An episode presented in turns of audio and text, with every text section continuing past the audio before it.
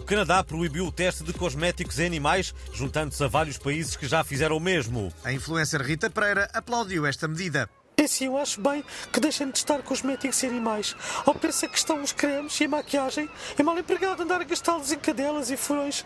Tipo, não faz sentido. Mas como eu sou muito amiga dos animais, vou doar os batons e as sombras que já não uso ao Jardim Zoológico de Lisboa, ok? Acho que as girafas, por exemplo, ficam lindamente de lábios pintados e faz-me pena que não possam fazê-lo por, causa do preço dos cosméticos.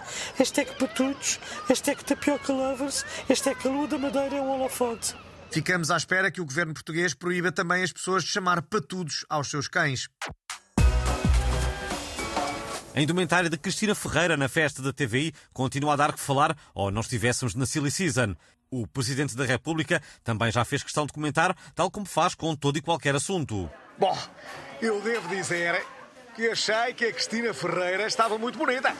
Mas só lhe peço que quando estiver cá o Papa Francisco, não vá para a rua de cuecas.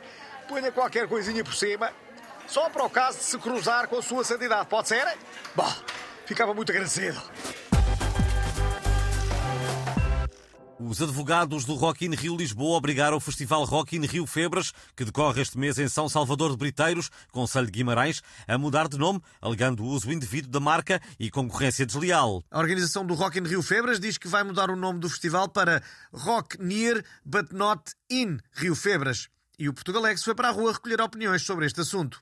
Olha, a minha opinião é que deviam manter o nome Rock in Rio Febras e ter sempre em cartaz todos os anos uma cantora brasileira chamada Ivete Congal.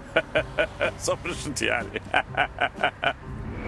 Olha, eu, eu acho que hum, os organizadores do Nós Alive deviam fazer uma versão só com nomes como a Rosinha, o Emanuel ou o Kim Barreiros, não é? E chamar-lhe Nós Pimba. Olha, eu considero que deviam eh, mudar também o nome da gala da TVI. Devia ser patrocinada pelo Azeite Galo e chamar-se Azeite Gala. A azeitar desde 2000 e troca o passo. Se quiserem usar a ideia, têm de pagar direitos. Vejam lá isso, pá. E fechamos com o som de um vídeo que se tornou viral esta semana e que foi gravado precisamente na festa de verão da TVI.